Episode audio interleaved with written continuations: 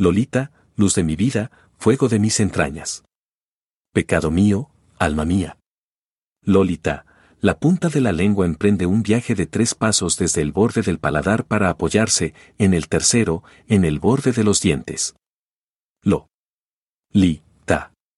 Era lo, sencillamente lo, por la mañana, un metro cuarenta y ocho de estatura con pies descalzos. Era Lola con pantalones. Era Dolly en la escuela. Era Dolores cuando firmaba. Pero en mis brazos era siempre Lolita. Hola amigos, ¿cómo están? Bienvenidos a Teoría del Caos. Yo soy René y este es un podcast sobre literatura, cine, juegos, gatitos, comida japonesa y otras cosas que me interesan de vez en cuando. En esta ocasión tenemos un programa un poco particular y es particular porque el tema del que quiero abordar, para el cual he pedido la ayuda de Jacinto, el robot del año 2499 que hace reseñas, es un tema sobre el cual ya había hablado en temporadas anteriores de Teoría del Caos, pero en el que, como verán, he revisado ligeramente mi argumento. Y es por eso que quizá algunos de los escuchas más antiguos de Teoría del Caos digan, esto ya lo había escuchado, pero se darán cuenta de que el argumento es ligeramente distinto y eh, quiero hablar un poco sobre qué es lo que me está llevando a este cambio de argumento pero también quiero eh, hacer notar que eh, quiero meter este episodio en esta nueva temporada porque creo que va a ser importante para los episodios que siguen, para los puntos que quiero hacer en esta temporada. Y por eso creo que lo mejor es irnos directo con Jacinto que está caminando en este momento por las ruinas radioactivas de la Ciudad de México. Hola Jacinto, ¿cómo estás? ¿Qué es lo que nos puedes contar de lo que está sucediendo? Hola, René, Jacinto reportándose desde las ruinas radioactivas de la Ciudad de México en el año 2499. He conseguido actualizar mis sistemas con un chip fotónico que no es afectado por la radiación y he conseguido llegar al centro de la ciudad, a la Plaza del Zócalo. He descubierto una extraña puerta metálica entre las ruinas del Templo Mayor. La puerta no tiene un solo rasguño.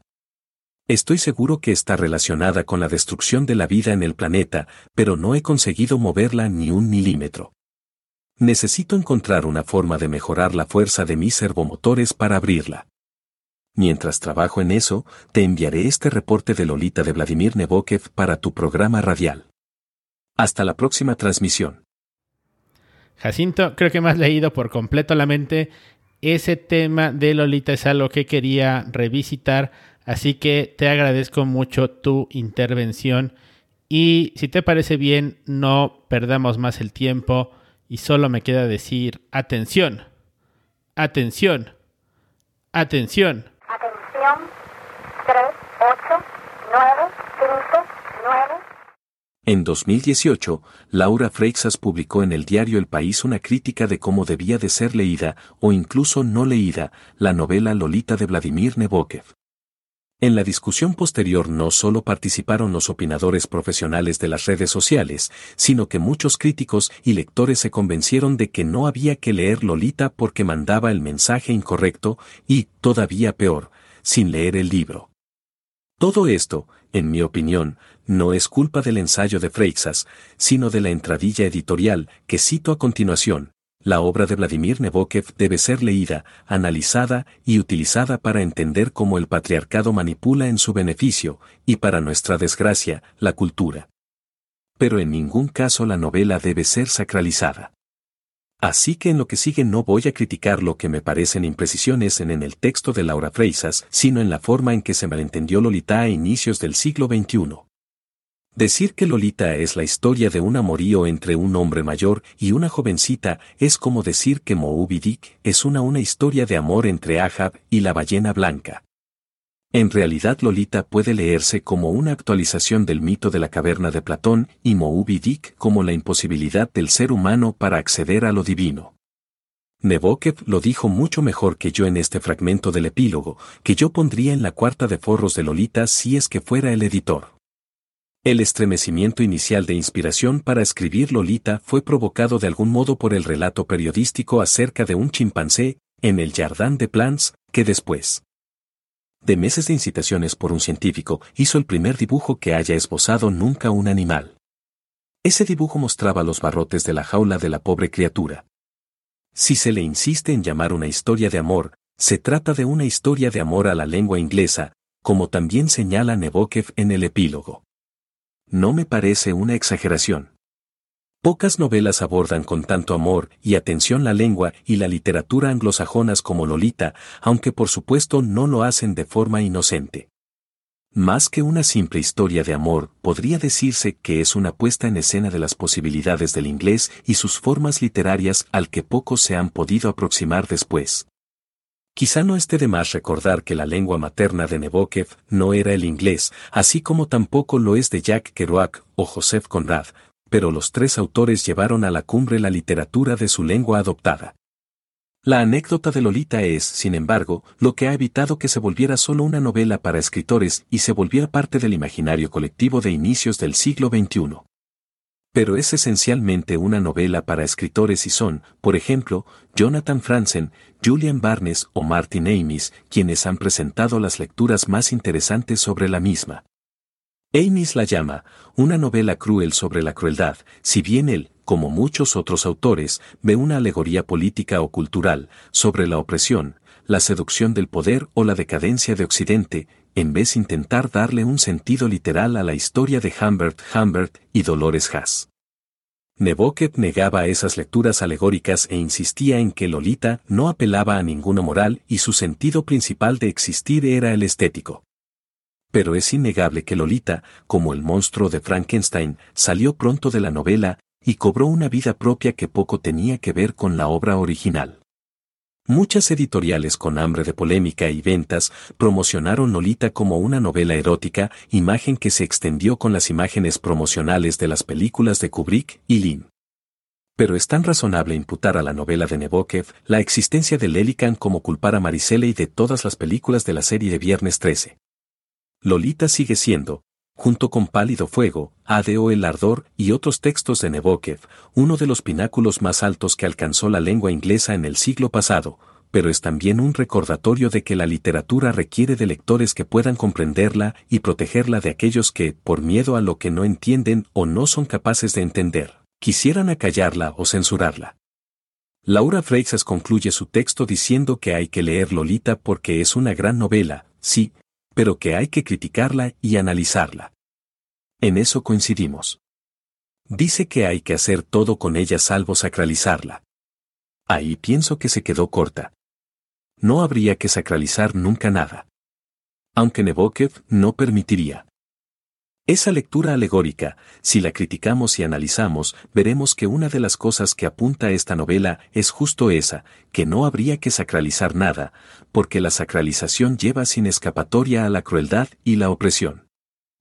Muchas gracias Jacinto por esa tan interesante intervención sobre Lolita. Eh, antes de terminar esa transmisión, quiero hablar un poco sobre eh, la pronunciación que tiene Jacinto sobre el apellido de Vladimir Nabokov. Hay de hecho un artículo, voy a ver si lo puedo encontrar y lo pondré en las notas de este episodio, en el cual Nabokov habla de las muy diferentes maneras en las que se pronuncia su nombre y en las de cómo cree que él que se debería pronunciar porque eh, se pronuncia de forma muy distinta en los lugares donde Nabokov había vivido, es decir, se pronuncia muy distinto con un acento ruso que con un acento americano, que con un acento ruso, y de hecho la forma en la que lo está eh, leyendo Jacinto es un poco más cercano a la forma rusa de la, eh, del apellido de Vladimir Nabokov. Esto nada más se los cuento, no para justificar a Jacinto, porque pues él viene del futuro y apenas está aprendiendo cómo comunicarse con seres humanos del pasado, sino porque es una anécdota curiosa del apellido de Vladimir Nabokov. Y la otra cosa de la que quiero hablar es de el tema que me hace volver a Nabokov, porque es a lo que voy a hablar y voy a empezar a elaborar en siguientes episodios. Y es que siempre que hablamos de la polémica de Lolita, nadie culpa al autor, a menos de que esté muy distraído pero, es decir, nadie demoniza al autor, nadie espera que Nabokov eh, sea un pervertido porque escribió sobre un pervertido. Y nadie espera que él en realidad eh, esté eh, relacionado o emparejado con Humbert. Humbert, sino que todas las quejas que se dan sobre Lolita siempre suelen estar sentadas sobre la imaginería que se crea después, es decir, un momento en el que podríamos decir Nabokov perdió ya el control sobre su obra y la imaginería cultural, la cultura pop la hizo parte de su acervo cultural del Seikes de este momento. Y eh, no, voy a no voy a elaborar mucho más sobre este punto porque eh, voy a hablar mucho más de esto en siguientes episodios. Nos vamos a ir acercando por diferentes formas a algo que quiero llegar aquí a hablar sobre la relación entre los autores y sus obras, pero eh, antes de acercarnos más al punto, van a venir en siguientes episodios, vamos a hablar de Raymond Carver, vamos a revisar de nuevo a HP Lovecraft y también vienen eh, transmisiones invitadas muy interesantes. Nos van a llegar transmisiones desde lugares extraños como la Universidad de Miskatonic y Pachuca Hidalgo. Así que les invito a que no dejen que muera la señal y nos vemos muy pronto con más Teoría del Caos. Muajaja.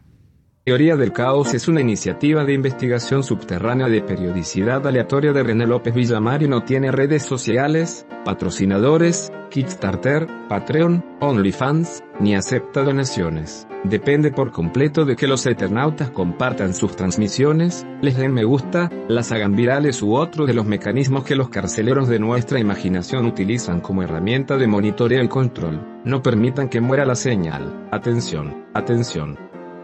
La contraseña de la semana es Kubrick, Orillas, Ade, Lolita, Ardor.